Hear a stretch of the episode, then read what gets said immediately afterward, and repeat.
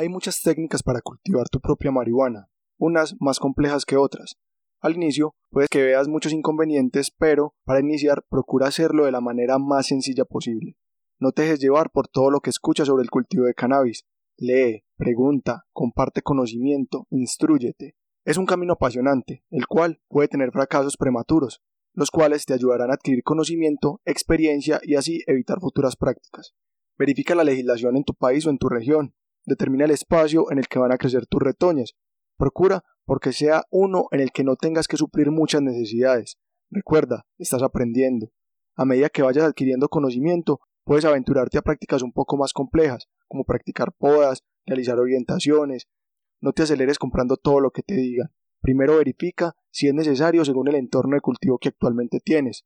Bienvenido al mundo del autocultivo, te lo aseguro, es una de las mejores decisiones que estás tomando o que vas a tomar.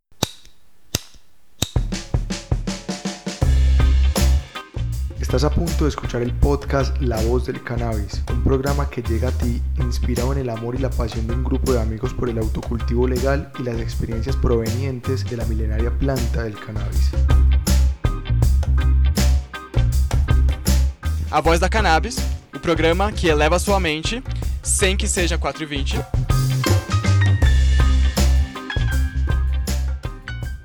Advertimos que nuestro contenido es para mayores de edad. No motivamos el consumo de cannabis o malas prácticas que puedan llevarse a cabo con la planta. Ahora sí, empecemos.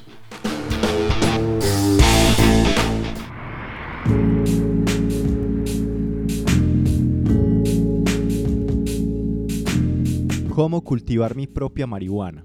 Si eres marihuanero o te llama la atención el mágico mundo de las plantas o la medicina alternativa, quizás te has hecho una pregunta similar en algún momento de tu vida. En este capítulo te explicaremos de manera simple y práctica cómo puedes darle por fin inicio a tu autocultivo de cannabis, teniendo en cuenta las necesidades básicas de la planta como la luz, el sustrato, los riegos y mucho más. No sobra decirte que antes de ejecutar cualquier consejo de este podcast, es importante que verifiques tu legislación local en cuanto a las prácticas de cultivo de cannabis. Como siempre, esperamos que disfrutes de este contenido.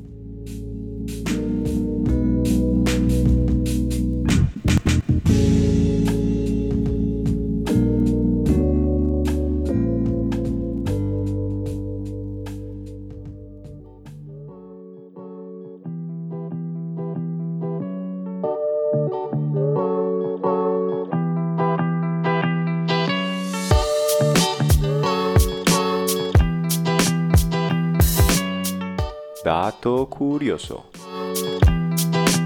¿Alguna vez has escuchado o has leído sobre las materas hechas en tela? Pues te confirmamos que sí existen y se les conoce como materas geotextiles o geomacetas. Estos innovadores recipientes diseñados para contener el sustrato o la tierra de nuestras plantas tienen varios beneficios y son una buena alternativa a las macetas convencionales de plástico. Al estar fabricadas en un material geotextil, resisten muy bien la humedad, el calor y el peso de la tierra. Adicional a esto, potencian que las raíces se formen de una manera más eficiente y ahorran espacio, ya que al ser de tela se pueden lavar y doblar cada que se termine un cultivo. Finalmente, no podemos dejar de lado los beneficios ambientales que potencian estas geomacetas al reducir el uso de plásticos.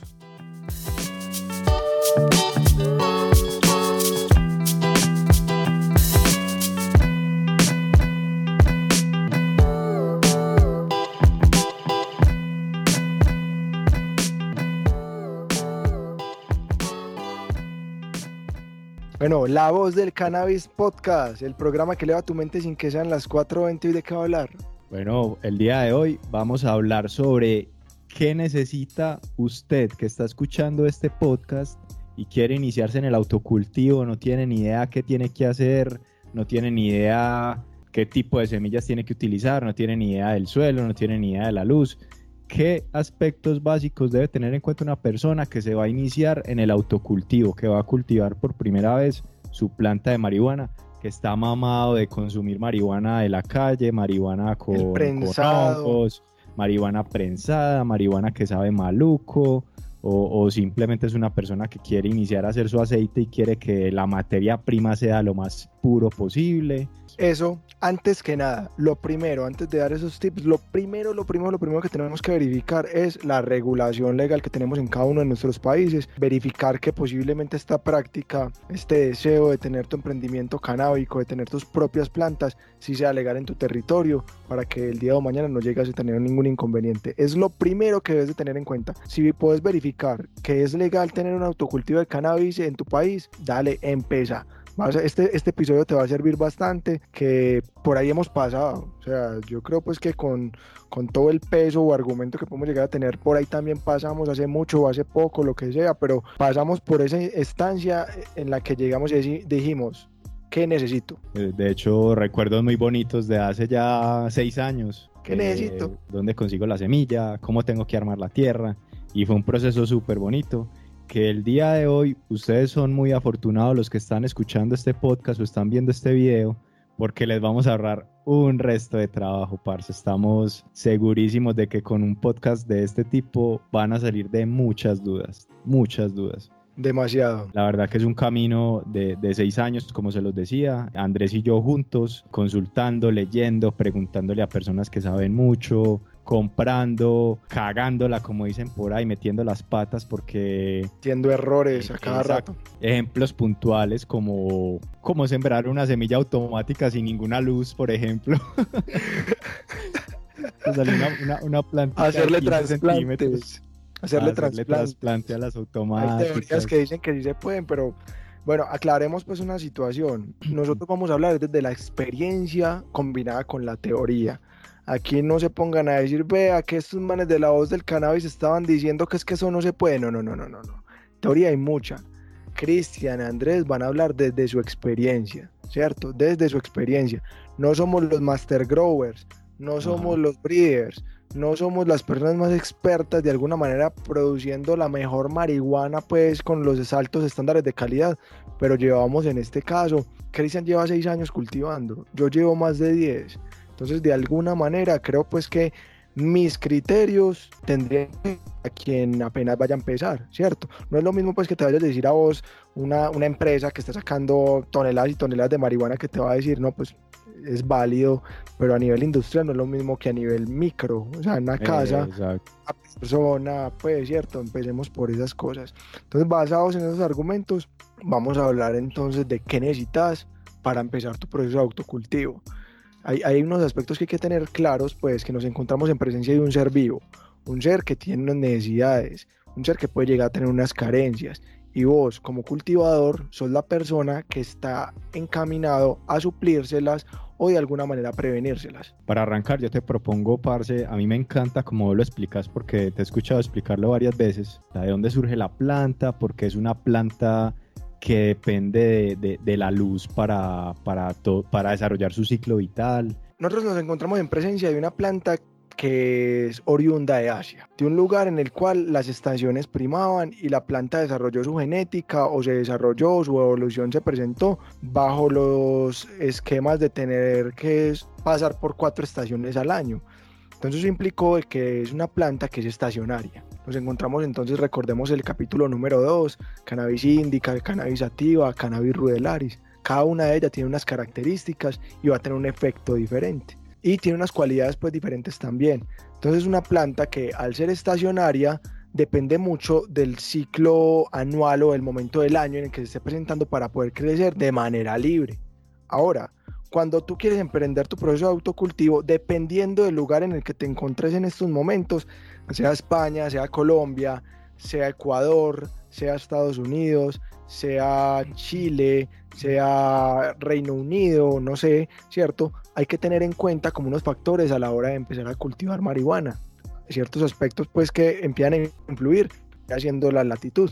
Dependiendo de la latitud vamos a tener una cantidad de luz al día esa cantidad de luz al día va a variar dependiendo de la latitud en la que vos estés y dependiendo de la época del año. Entonces el cannabis se, se adaptó a eso.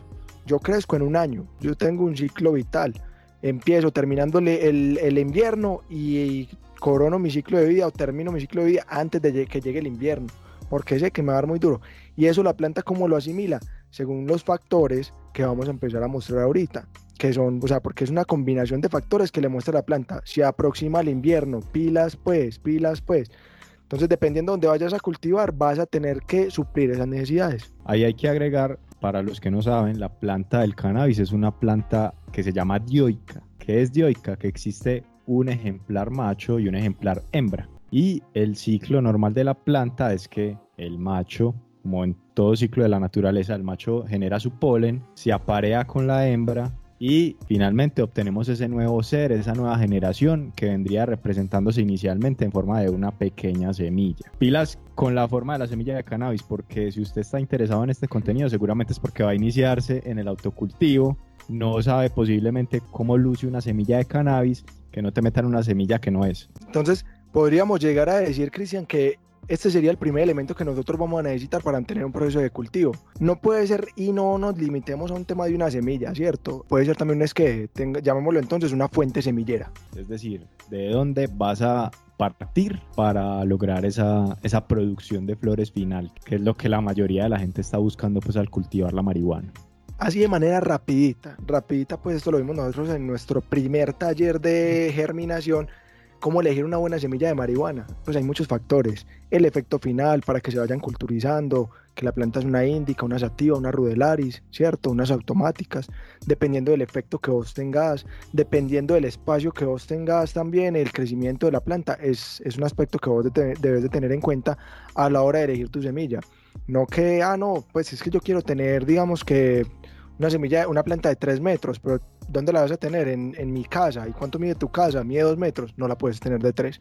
Entonces son como factores a la hora que vos debes de tener en cuenta a la hora de elegir una semilla, variedad, efecto, resistencia a plagas, resistencia de alguna manera a, condiciones climáticas casi extremas, que eso lo puedes pues de alguna manera aprender estudiando. Si es una semilla que te llega a vos en la, en la bolsita que tenés de alguna manera, una flor que llegó a tus manos bajo cualquier circunstancia y tiene una semilla, si es una semilla que ligeramente con un ligero apretón en tus manos no se revienta y tiene un color completo, es un color que es oscurito, que de alguna manera es uniforme, es una semilla que tiene al menos vocación de viabilidad. Entonces, bajo esos entendidos, ya tenés la semilla.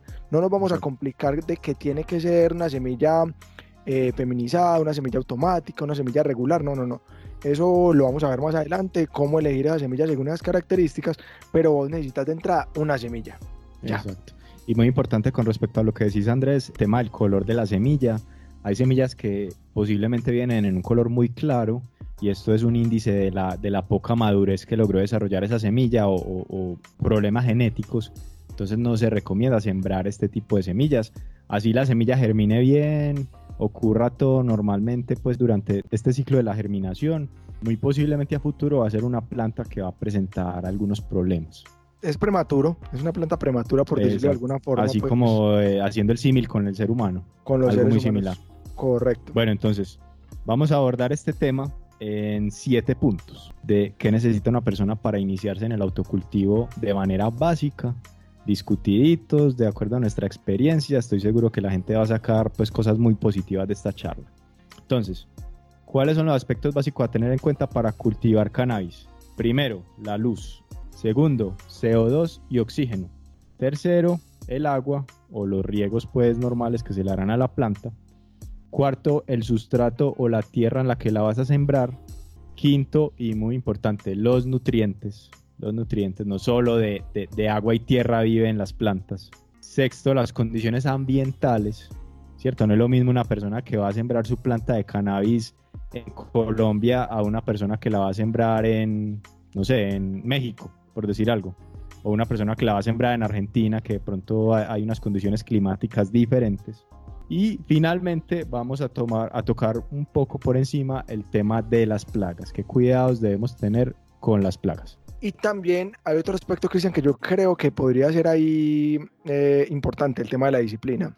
Bueno, Cristian, aquí nos enuncia a nosotros eh, ciertos elementos, ciertos aspectos que hay que tener muy en cuenta a la hora de cultivar cannabis. Y hay un aspecto que debemos de tener muy presentes. Dependiendo del medio de cultivo, el espacio de cultivo, el lugar donde nosotros cultivemos, hay unos factores que nos va a tocar a nosotros suplirlos en mayor o menor medida.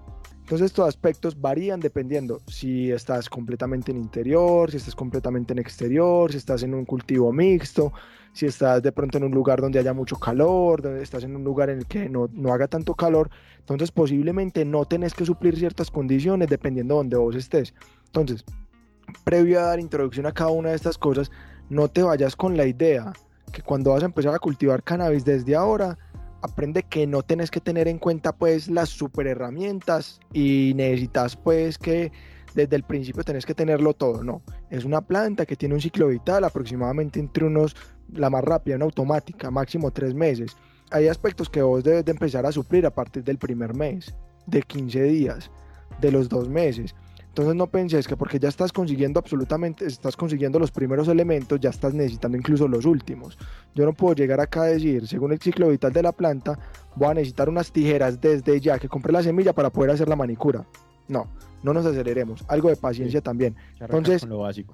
Claro que sí, vamos a empezar por lo básico. O sea, yo soy Juan, que quiero empezar a cultivar marihuana. Entonces llego y pregunto, oh señor, ¿qué debo de tener en cuenta para cultivar marihuana? tengo muchas ganas de no comprar más. ¿Qué necesito? Entonces, bueno, mira a ver lo más básico, la luz. Entonces, pilas cuando llegan a un grow shop y les dicen, hermano, usted va a cultivar su primera planta, cómprese una luz que le vale 500 mil pesos colombianos.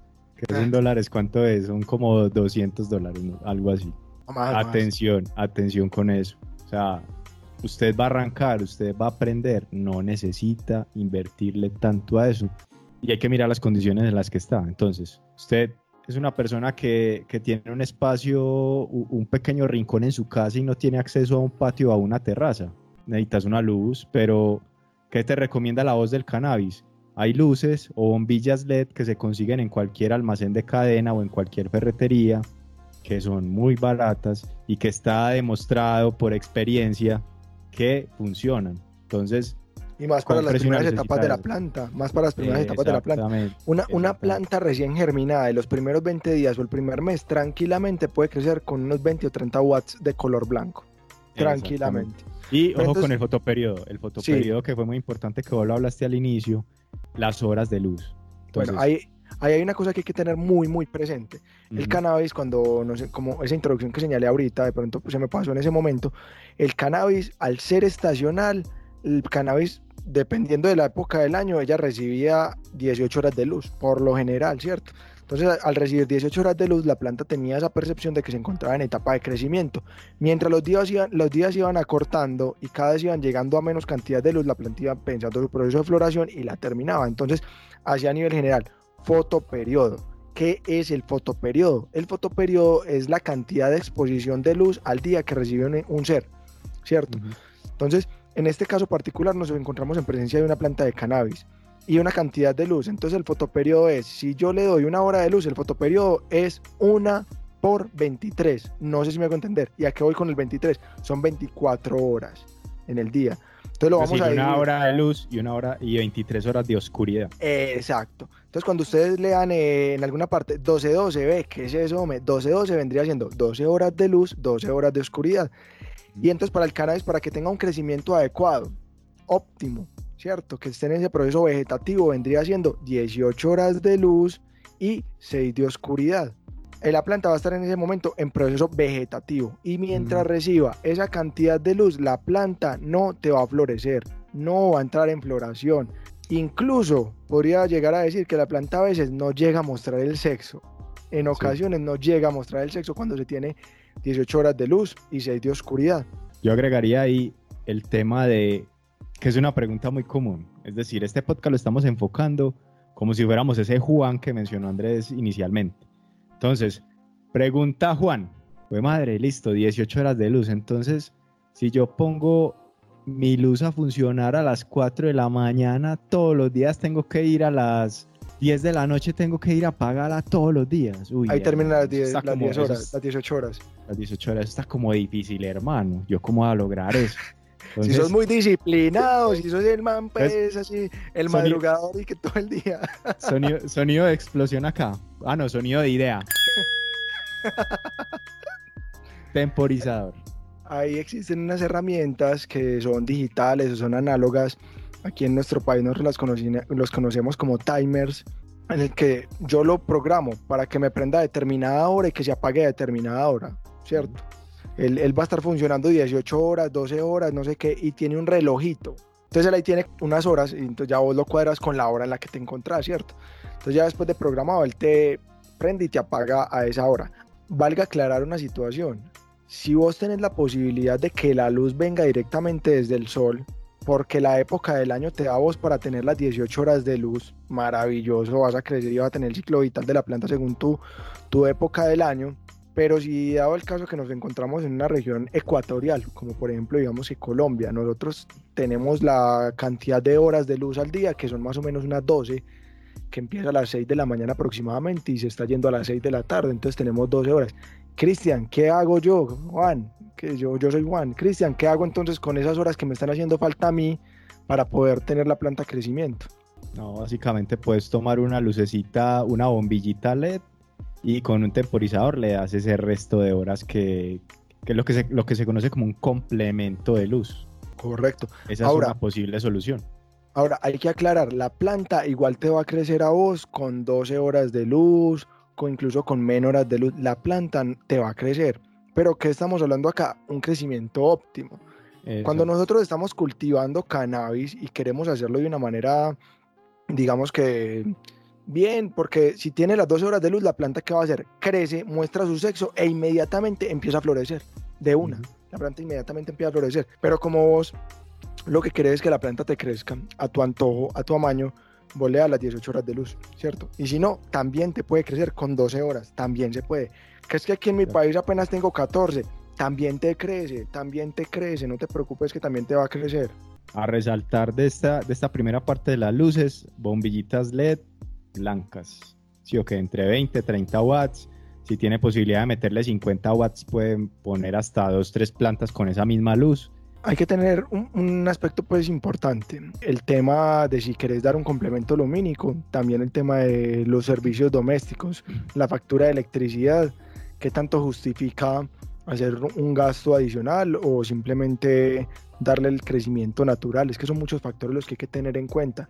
Esto no solamente se trata de llegar y decir que voy a cultivar cannabis y ya, no cuento con nada más y solamente voy a tener mis flores. No, el bolsillo también cuenta muchachos de pronto, parce, para complementar este tema de, la luz, gustaría que hablemos un poco de la floración. Ah, ya hablamos pues que en el, vegetativo tenemos entonces las 18 horas. Ya cuando quiero que mi planta pase a floración, lo que normalmente se hace es ponerla a 12 horas, ¿cierto? Sí. Mucha gente se asusta porque cuando llegan, digamos, a, a una tienda, a un grow shop, les dicen, es que usted necesita esta luz para crecimiento y necesita esta luz para floración. ¿Qué tan cierto es eso? Bajo ese entendido, o sea, eso depende de varios aspectos. El tema de los espectros. Como vamos a retomar pues el tema de la introducción básica del tema de la planta estacional, según las estaciones, el color del cielo es diferente en otoño a verano. El color del cielo es diferente en invierno a primavera, es diferente. Colocan ahí en Google, cielo cuatro estaciones, te va a mostrar una más azul, una más amarilla, una más roja y así sucesivamente, ¿cierto? Entonces, ¿cuál es la vaina? Cuando nos encontramos en la etapa vegetativa, la planta está terminando, pues, eh, eh, el, empezando recién que salimos del invierno y el cielo es más azulito. Entonces las luces tienden a, ser más adecuadas cuando son unos colores más bien claros, eh, azules, blancos, ¿cierto?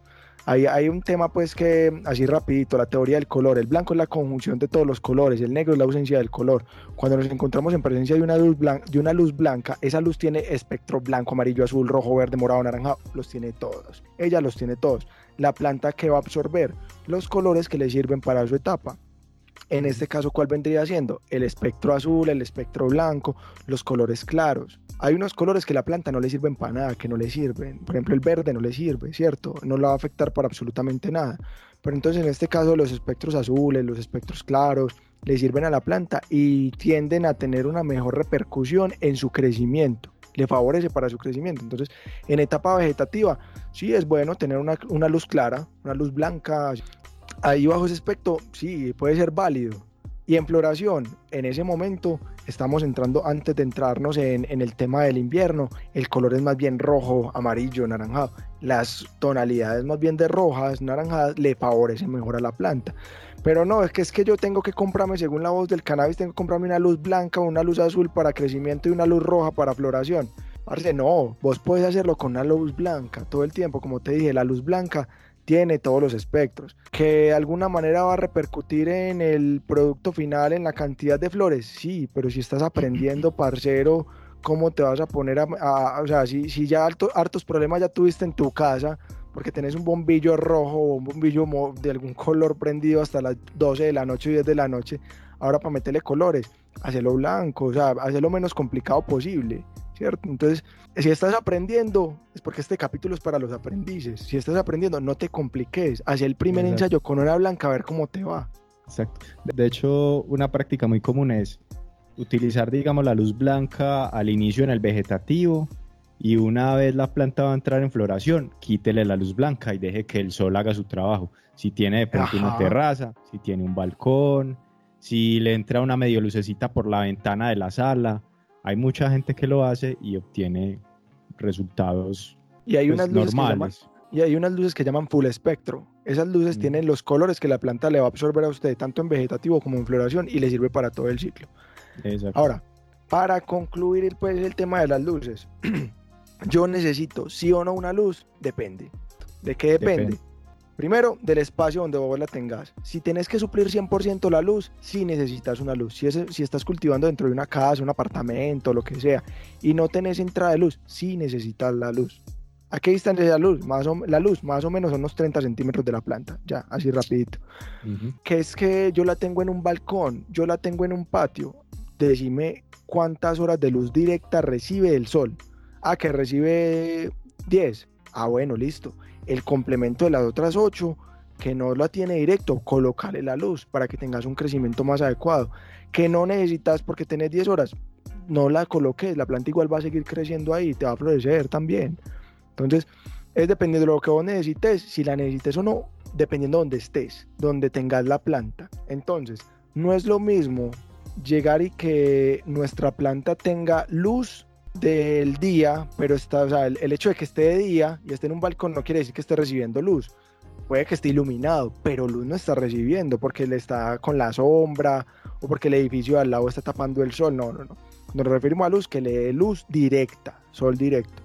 Si queremos tener, porque si no, ahí es donde la planta, ah, es que mi planta se está estirando mucho, está muy espigada. ¿Por qué? Porque la planta está detrás del sol, está buscando la luz directa. Entonces, vos qué haces, le suplís eso con una luz ahí cuando la planta no tenga luz directa, suplir, esa luz.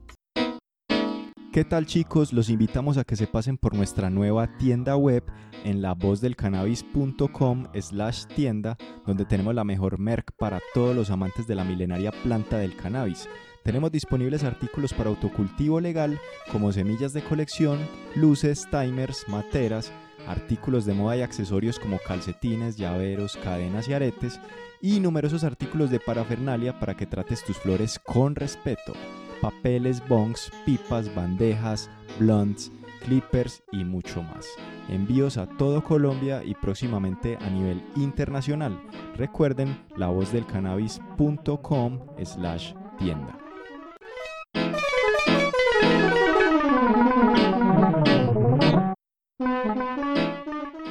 Bueno, pasemos al segundo punto. Vamos a hablar entonces del CO2 y el oxígeno.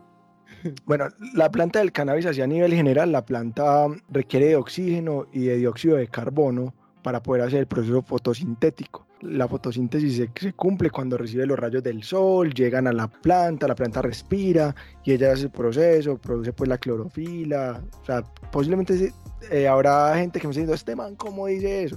Pero la planta de cannabis es una planta que requiere dióxido de carbono en el día y oxígeno en la noche. Ella respira de esa manera. Entonces, en el día, ¿cómo le vamos a suplir nosotros ese dióxido de carbono? Vamos otra vez, y vamos a decirlo mucho en este episodio, dependiendo de donde tengas tus plantas.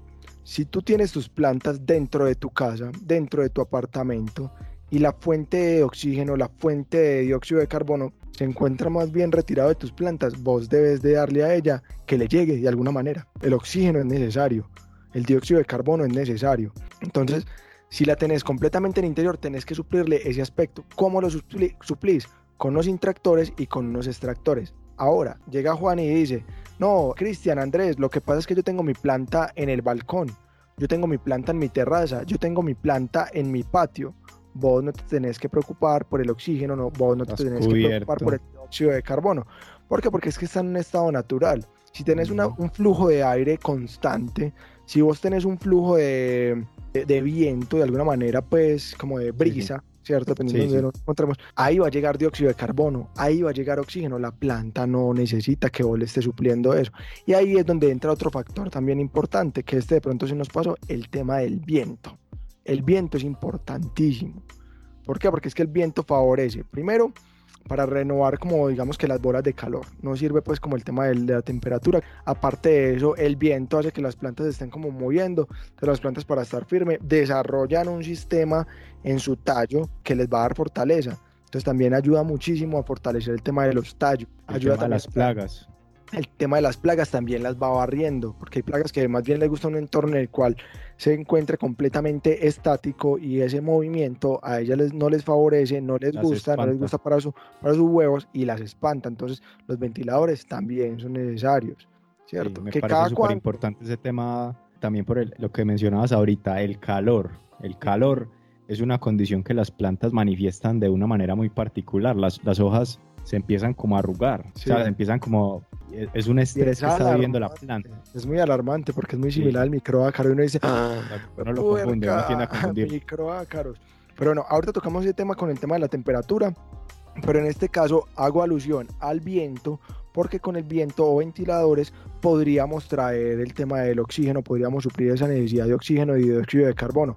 Si estamos en un balcón, si estamos en una terraza, si estamos en un patio, que sea de alguna manera que haya un puente de, brisa, que esté entrando constantemente aire y las plantas usted ve que se le están como, como moviendo, no, está- no tenés que suplir eso, ¿cierto? Entonces mira que lo necesitas dependiendo de donde tengas tus plantas. ¿Cómo se suple? Un ventilador. Un ventiladorcito o un interactor o un extractor, ¿cierto? Con relación al tema del dióxido de carbono y la renovación de eso. Porque no podemos tener completamente... Haga de cuenta que usted se mete debajo de las mantas o debajo de la cobija. Nosotros requerimos oxígeno para poder respirar. Después de unos cuantos minutos, uno empieza a sentir que el aire es caliente y uno se empieza como a desesperar y no empieza a tener como coherencia en sus ideas. Pues te estás mareando, obviamente. Te... Ay, salís. Por, eh, lo mismo pasa con la planta. Ella no va a llegar y no va a salir. A vos te toca sacarla. O te toca Sí, sí. renovar ese aspecto. Obviamente no lo va a manifestar de esa manera. Ella tiende a tener una resistencia mayor, pues. Pero ¿cómo empieza a manifestar la falta de oxígeno y la falta de dióxido de carbono? Con sus condiciones físicas. O sea, empieza a mostrar en sus hojas más bien como caídas, mareada, ese tipo de cositas. Bueno, Entonces, pasemos entonces al tercer punto. Vamos a hablar de el agua, que el agua es vida, como nos enseñaron desde el colegio, y la necesitamos todos los seres vivos en el universo. Entonces, básicamente, este tema es fácil, pues, para hablarlo referente al cannabis. Básicamente, el cannabis es una planta que necesita agua, necesita agua cada cierto tiempo. que nos va a mostrar el indicador de que nuestra planta necesita riego con agua? Cuando empezamos a ver en el sustrato o en la tierra ya un- una coloración como amarilla, que la planta empieza pues a tomar el agua desde las raíces o el mismo calor del lugar en el que la tenemos empieza a secar también el sustrato de cierta manera y es importante que la planta esté hidratada. Si no hidratamos la planta y dejamos que esa condición de la tierra seca o amarillenta perdure por un largo tiempo, vamos a empezar a notar que las hojas se caen así. O sea, la plantica se empieza como a marear. Vos vas, la regás y en cuestión de una hora, dos horas, ellas vuelven a retomar su... Vivas. Hay un, Exactamente. hay un tipcito que a mí me gusta mucho. Un palillo o un montadientes. Si vos ves que tu planta, el sustrato está seco, ¿cierto? Y tu planta no se ha muerto, vos, vos llegas y lo introducís. Al momento de sacarlo, está completamente seco, o sea, lo, lo introducís pues hasta un poquitico, casi completo. Si está completamente seco y la planta no se ha muerto, la planta necesita agua. O sea, tenés que suplirle el factor hídrico a la planta. Si vos tenés la planta, en este caso, la introducís y todavía se ve como pegajoso, se ve que vienen como trozos del sustrato, la planta todavía tiene hidratación. Entonces, sí, muy buen tip. entonces, entonces no, no tenés que regarla. Pero si está cada vez más abajito la punta, ya va siendo como hora. al, al cannabis le favorece tener periodos de sequía, pero no completamente sequía pero de alguna manera sí que el sustrato se tiende a secar, a crear canales para que la raíz respire. Entonces tampoco es recomendable mantener el sustrato así supremamente encharcado. No, eso no se puede. Necesitamos, como lo vamos a ver más adelante, unas condiciones de sustrato y que el sustrato se mantenga de alguna manera hidratado, pero no encharcado. Yo agregaría ahí el tema de, de la sequía excesiva puede generar estrés en la planta. ¿Y en qué se puede traducir el estrés? Hermafroditismo y otro tipo de condiciones en la planta. Ahora, cuando se toca el tema del agua, mucha gente dice que no, que es que yo necesito un medidor de pH, que es que me hace falta eso. No, no, no, no se preocupe por esa vaina. El tema del pH vendría siendo como el nivel de acidez y alcalinidad del agua. Esto en última se traduce pues es como que la planta va a necesitar determinado factor de pH o rango de pH que va entre 1 y 14 para poder absorber los nutrientes.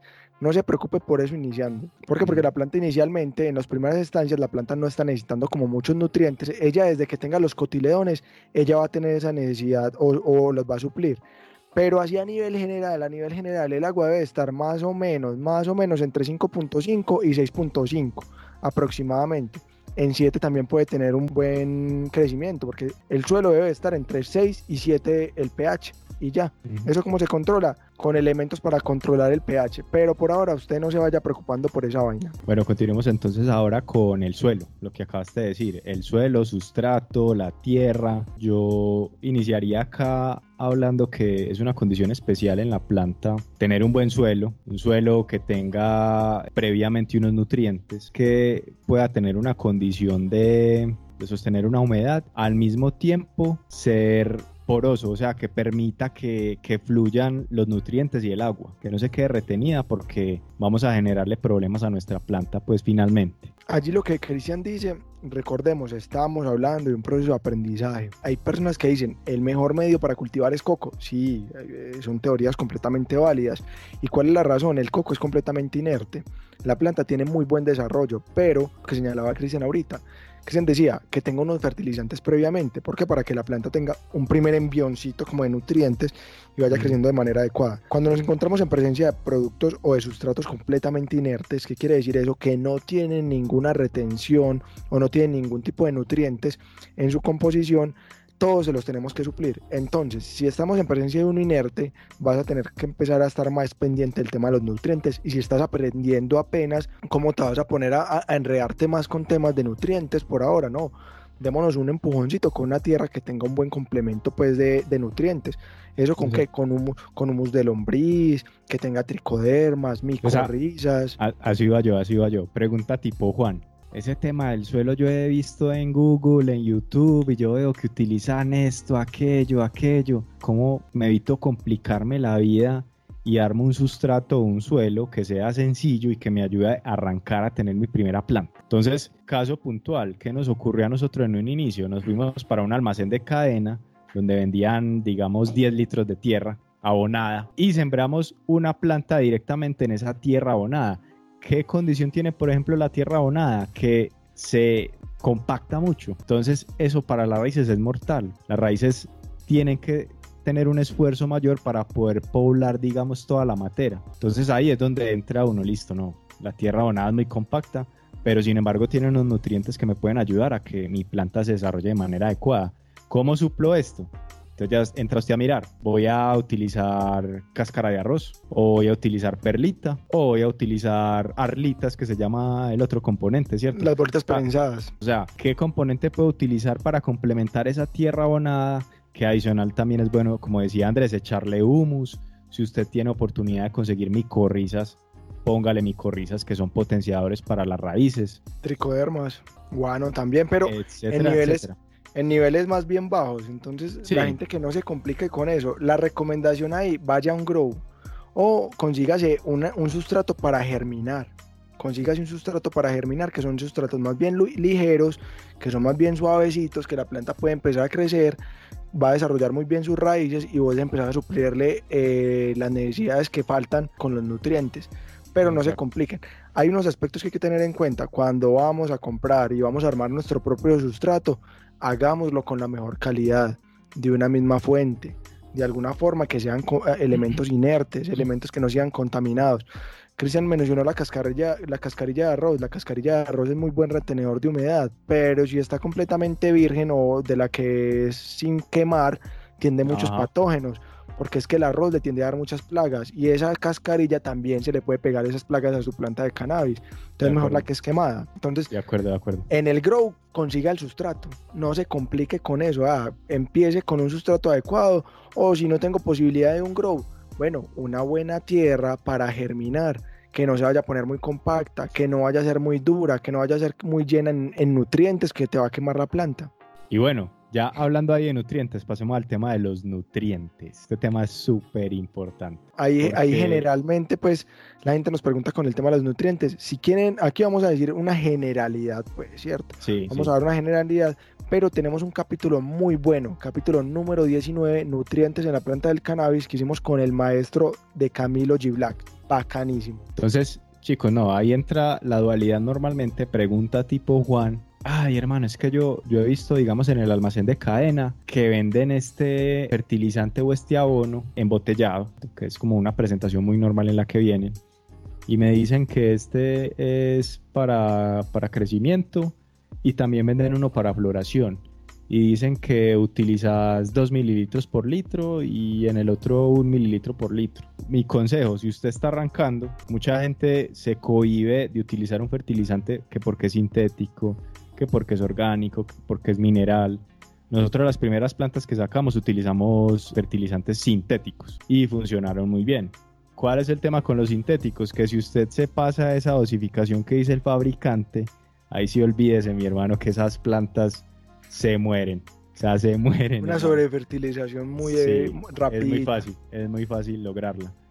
Pero a medida que vas a ir pues como incursionando o incrementando tu nivel pues de experiencia en el cultivo, lo más seguro es que vas a llegar a un nivel como en el que estamos nosotros en este momento, que tenemos una preferencia por los fertilizantes orgánicos. ¿Cuál es el tema con, con estos fertilizantes? Que normalmente ese producto final de tu planta de cannabis, esas flores, ese porro que te vas a fumar, ese aceite que vas a sacar, vos querés que venga de las mejores fuentes, o sea, alimentado con cosas lo más natural posible, ¿cierto? Porque finalmente es algo que vas a consumir, algo que tu cuerpo va a consumir. Entonces, el consejo ahí más importante es, si quieres arrancar con los sintéticos que pueden ser de pronto más baratos, más fáciles de utilizar, lo puedes hacer, pero siempre con miras a futuro de llegar a algo orgánico llegar a algo orgánico, que eso viene siendo como el nivel Dios de cultivador, cuando ya la persona incluso está en la capacidad de ella misma hacer sus propios fertilizantes. Así a nivel general, la planta del cannabis tiene unos macronutrientes y tiene unos micronutrientes. Entre macronutrientes vamos a encontrar el nitrógeno, fósforo, potasio. Micronutrientes, calcio, azufre, magnesio, manganesio, hierro, zinc, ¿cierto? No se complique con eso. Usted necesita unos fertilizantes y a partir de cuánto se los va a dar, se los va a dar a partir más o menos de la tercera semana de germinación de la planta. ¿Y qué va a empezar dándole? A la planta le va a dar, si está en etapa de crecimiento, dele abonos de crecimiento. Un fertilizante de crecimiento. Siga los, los criterios del fabricante. Sea disciplinado con eso. Hágalo según la necesidad que la planta tenga. Si la planta viene bien y no se confíe, la planta de todas maneras en cuestión de 8 días, 15 días puede mostrarle a usted una carencia. Entonces hágalo juicioso, tenga regularidad con eso, siga las dosis del fabricante. ¿Cuándo, fe- eh, cada cuánto fertilizar? Como se lo diga el fabricante. De acuerdo. O sea, el fabricante nos da esa facilidad. Sí. Él nos dice su planta, si es un fertilizante específico para cannabis, que existen muchos en el mercado, o es un fertilizante que puede servir para cualquier planta, como los que normalmente venden en los almacenes de cadena, él te va a decir tantos mililitros. Ay, ¿cómo mido un mililitro? Cómprese una jeringa. Una Sí, jeringuita. Que si alguien nos hubiera, dicho, nos hubiera dicho eso desde el inicio, no estaríamos sirviendo con la misma tapita del fertilizante. Una tapita por litro. Entonces, una jeringuita, consígase un- una jarrita que mida un litro exacto o dos litros, lo que sea, para que sea como muy mecánico el tema, para que no sea como que, ay, no, tengo que sacar la calculadora, una gramera y una, una- como un beaker para regar mis plantas cada semana. Pues Sí. hay que facilitarse la vida, hay que ser pues como muy estratégicos en ese sentido. Bueno, parce, pasemos entonces ahora a las condiciones ambiente. ¿Qué podemos tener en cuenta con respecto a las condiciones ambiente? Lo que mencionábamos inicialmente, que no es lo mismo una persona que cultiva acá en Colombia que me atrevo a decir que somos uno de los de las zonas geográficas más, más privilegiadas para sembrar cannabis porque literal podemos sembrar cannabis en cualquier etapa del año. El clima tiende a ser muy bueno, por ejemplo, en ciudades como Medellín, que es en la, en la que estamos en este momento, que de hecho es conocida como la ciudad de la eterna primavera. ¿Qué debemos tener en cuenta ahí? Lo primero va a ser la fuente lumínica. La condición, como lo vimos inicialmente, qué tanto tenemos nosotros que suplir o no una necesidad lumínica. El tema relativo a la humedad relativa del ambiente. Aquí hay dos factores que influyen según la etapa del año, la etapa de la planta, qué pena. Cuando nos encontramos en una etapa vegetativa, es decir, entre que la planta está en crecimiento, está creciendo, no ha entrado en floración, se recomienda que la humedad relativa esté más o menos entre un 65 a un 75, 80% más o menos. Cuando estamos en etapa de floración, la planta va a necesitar entre el 55 y un 65% de, de humedad relativa. ¿Esto en qué influye? Favorece vegetativo para el desarrollo de la planta. Si nos encontramos en, en presencia de una planta regular, unas humedades altas favorecen la aparición de hembras. Es un tema curioso y cuando nos encontramos en la etapa de floración, esta humedad nos ayuda a, que, a prevenir la aparición de hongos y patógenos en las flores. Otro aspecto pues, que hay que tener en cuenta vendría siendo la temperatura que debemos tener nosotros tanto eh, en el suelo, eh, la temperatura del suelo debe ser más o menos entre unos hasta unos 23 grados o 24 grados, el suelo debe estar pues ahí subsuelo. Ya con relación a la temperatura del ambiente, la planta de cannabis crece muy bien, más o menos hasta unos 25, 25 grados puede estar, ¿cierto? Eh, le favorece bastante a ella eso. Que no va a crecer en temperaturas superiores, sí, también te va a crecer, pero con ciertas deficiencias. Ahí es donde entran entonces, ¿qué necesito para eso? ¿Yo qué necesito para esta vaina? Existen unas herramientas. Te pongo, pongo, un ejemplo puntual, eh, digamos, antes de que complemente la idea. Yo tuve una experiencia hace poco en la que una planta en, un indoor que tengo improvisado pues en mi casa empezó a manifestar como un estrés por calor. Inmediatamente lo que se le viene a uno a la mente pues porque estamos como en época de verano en este momento, ah, el ventiladorcito. No había sacado el ventiladorcito. Entonces, el hecho de hacer circular el aire, porque en época de verano el aire de pronto tiende a estar como muy quieto, en el interior de la casa, un ventilador te puede ayudar a potenciar que esas temperaturas bajen y que tu planta ya vuelva pues como unas condiciones más normales. Correcto. Entonces, para redondear pues y ser más puntuales, el crecimiento de la planta del cannabis crece muy bien en temperaturas entre 20 y 30 grados centígrados, es decir, esto pues puntualmente, es decir, entre unos 70 y unos 85 grados Fahrenheit. La temperatura ideal del cannabis es unos 25 grados centígrados. ¿Cómo empezamos a suplir eso? ¿Cómo lo medimos? ¿Cómo medimos la humedad? Existen unas herramientas que se llaman termohigrómetros, que tienen termómetro y tienen higrómetro. Ahora, no, Andrés, es que yo necesito un higrómetro, dependiendo donde vos te encontres. Si estás en interior y tenés que controlar la humedad, sí lo necesitas si estás en una terraza y vos sabes que en tu región, en tu lugar, en tu casa, la temperatura es determinada de 25 grados centígrados, vos para qué vas a necesitar medir la temperatura, ¿cierto? No lo necesitas. Entonces, ahí es donde los elementos, porque hay otros factores que también entran a, a, modificar la temperatura y la humedad, el ventilador, las mismas lámparas, todo. ¿Cómo empezamos a jugar con eso? Si lo necesitamos, pues, y si estamos viendo esto de alguna manera, Existen herramientas como los humidificadores, deshumidificadores, los ventiladores, aires acondicionados que nos ayudarían a controlar esos temas pues de alguna manera. Si estás en un proceso de aprendizaje, ensaya primero, no creas que lo necesitas, no, ensaya y mire a ver cómo le va con las condiciones que usted le está dando a la planta. Ya va mirando si lo necesita o no lo necesita. No porque usted fue al grow y dice que en su casa está haciendo mucho calor, necesita un aire acondicionado un humidificador, un deshumidificador, un ventilador. No, ensaye, estás aprendiendo. Muy bien, muy bien esa reflexión ahí. Bueno, Parce, ya para cerrar, tenemos entonces dos temas importantes. Primero, las plagas. Si querés, yo hago ahí una, una pequeña introducción con el tema de las plagas. Y segundo, terminaríamos con el tema que vos nos dijiste sobre la disciplina. ¿Listo? Entonces, ¿qué les podemos decir con respecto a las plagas?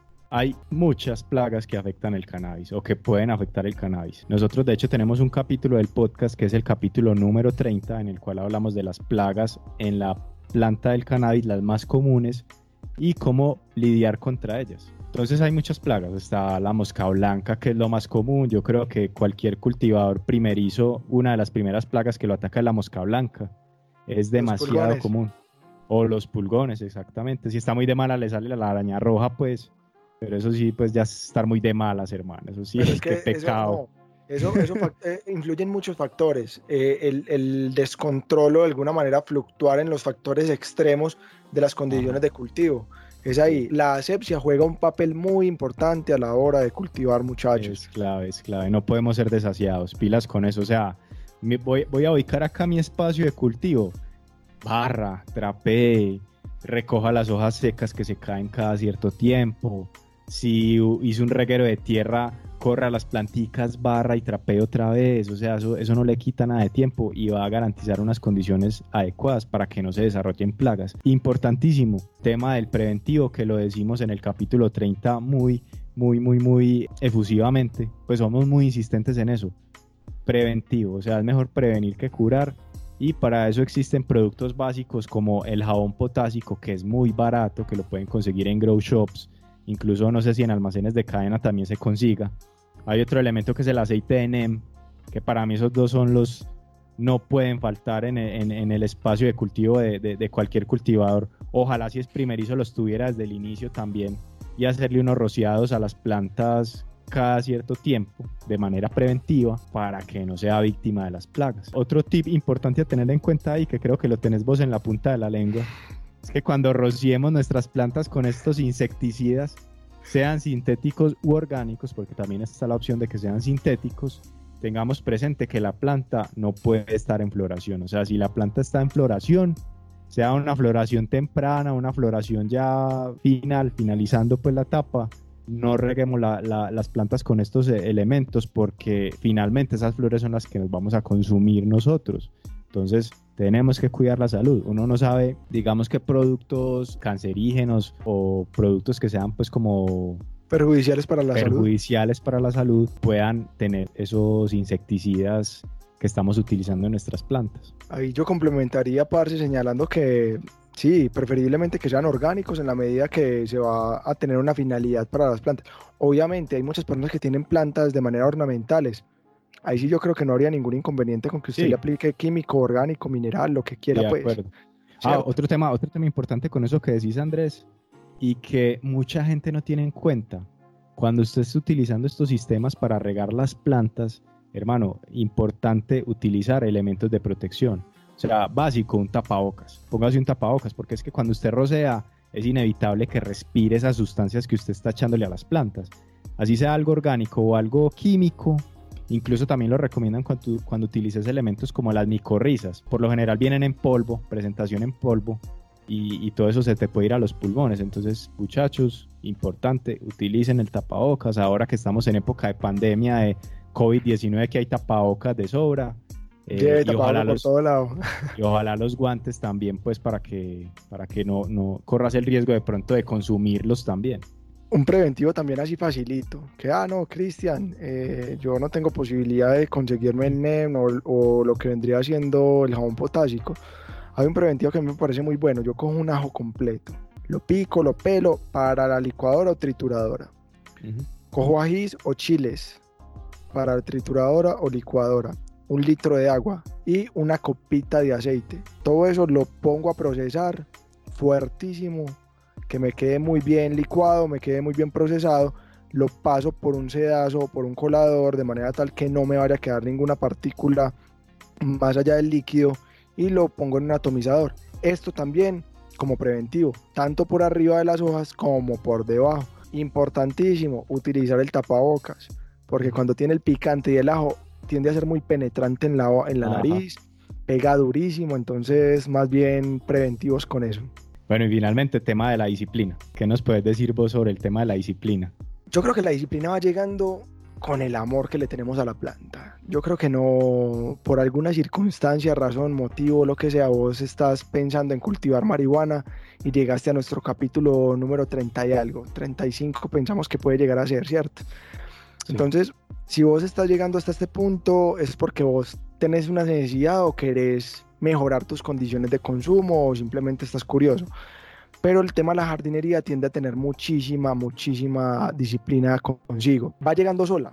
Ya va empezando el tema del que si tenés, no tenés el timer y quieres dar complemento lumínico, levantarte todos los días a las 4 de la mañana y apagar el bombillo a las 10 o a las 6 de la mañana y apagarlo a las 12 empezar a que sean unas prácticas habituales en tu rutina el regar tus plantas cada dos o tres días, que cada ocho días o cada quince pase a hacer una jornada de fertilizantes, que una vez a la semana pase a ver entonces también una jornada de rocíos como preventivos. Ya prácticas habituales, ya vas empezando a coger vos tus, tus tips, vas cogiendo también tus manías, todas estas vainas. Hasta ahora no te pongas a pensar que tenés que aprender sobre super cropping, sobre monster cropping, sobre LST, no, estás empezando y hay que partir de lo básico. Y yo siempre he dicho que no puedes empezar a correr sin antes haber aprendido a caminar.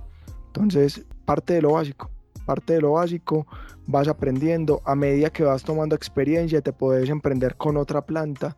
Ya con esta primera planta empecé a hacer experimentos, experimentos de podas, experimentos de nuevos fertilizantes, experimentos de nuevas prácticas o técnicas de cultivo. Pero es aprender de a poco. La disciplina te va llegando cada vez más, cada vez más y te vas dando cuenta que tomaste una muy buena decisión en querer, en querer cultivar cannabis. Pienso que no te debes desesperar, no corras a comprar lo primero que te digan en el grow shop, que la luz de 500 mil, que el armario de, de, de 2 millones de pesos. No, o sea, toma lo básico, arranca por lo básico, ten tu primer planta, verifica que esta sí sea de verdad una pasión para vos, que no lo estás haciendo simplemente porque, ay no, quiero cultivar porque me quiero drogar. No, o sea, puede que sea, digamos, un estímulo inicial, pero con el tiempo te vas a dar cuenta si de verdad es la planta, cultivar la planta te apasiona o definitivamente no tienes paciencia y eres de las personas que la va a seguir comprando en la calle, porque puede pasar, puede pasar. O sea, esto, esto finalmente es una pasión, es un tema de disciplina, como dice Andrés, es un tema que vos con el tiempo te vas a dar cuenta de que no te duele para nada llegar del trabajo a las 5 o 6 de la tarde y demorarte una o dos horas completas regando todas tus plantas, ese tipo de cosas. Para mí, básicamente, esa es la reflexión más grande de este podcast. Es... Ahí, Cristian, ¿sabes qué? refiramos a, a, nuestros oyentes, a quienes nos están escuchando o a quienes nos estén viendo, que, que, hay un capitulito pues muy pequeño, muy básico, en el que nosotros le señalamos a la gente pues cuáles son de las como de los beneficios de cultivar tu propio cannabis. ¿Cierto? Entonces hay, que tener en cuenta muy que, que, esto es una pasión y concretamente nos referimos al capítulo número 26 en el que señalamos los beneficios de cultivar tu propio cannabis. Ahí es una cosa muy buena. Sí, es terapéutico, tiene demasiados beneficios. Obviamente el beneficio para la salud, cultivar tus propias flores, ejercitar la disciplina, o sea, tiene demasiados beneficios. Entonces, como, como les estaba diciendo, para mí, digamos, la conclusión o la enseñanza más grande que deja este podcast es que si quieres iniciar tu autocultivo de marihuana, puedes arrancar hoy mismo. Empieza a gestionarse esa semilla con el amigo que usted sabe que cultiva y regálame una semilla regular, feminizada, la que tengas. automáticas, digamos que esperen a que saquemos el capítulo de cómo cultivar automáticas, ¿sí o qué? pero arranque con una feminizada, con una regular, empiece a mirar el sustrato, cómo lo va a armar, empiece a mirar si, o si lo compras ya preparado en un grow shop, empiece a mirar si, si va a la ferretería, si está abierta para que compre la lucecita LED de, de 20, 30 watts para su propia plantica, sí o sea, la reflexión es, no espere a que tenga todo porque seguramente va a seguir esperando. Puede iniciar su autocultivo desde hoy mismo, desde mañana mismo. Y obviamente escúchese los podcasts de la voz del cannabis, los videotutoriales que tenemos en YouTube sobre autocultivo. Germinación. Germinación. Hay uno de germinación también tienen muy buenas bases para arrancar y pienso que ese es el mensaje más importante de este podcast. Chicos, bueno, no queda más sino decirles que tengan una excelente cosecha. Creo que si llegaron hasta este punto del podcast es porque están interesados en, emprender su proceso de autocultivo y créanme, es una muy buena decisión. Los felicito. Ya saben, entonces chicos, si es primera vez que nos escuchan, somos La Voz del Cannabis, el programa que eleva tu mente. Sin que sean las 4.20. ¡Uh! Estamos en todas las plataformas de audio como Spotify, Apple Podcast, Deezer, Si estás viendo este video, seguramente estás en YouTube. Recuerden visitarnos en nuestra página web, lavozdelcannabis.com. Y no siendo más, eh, muchas gracias. Muchas gracias a Hey, todos. Hasta un próximo capítulo. Un abrazo para todos. Un abrazo. Papá, te quiero mucho. Chicos, También. chao. Cuídense en esta pandemia, pues. Sí, pilas pues.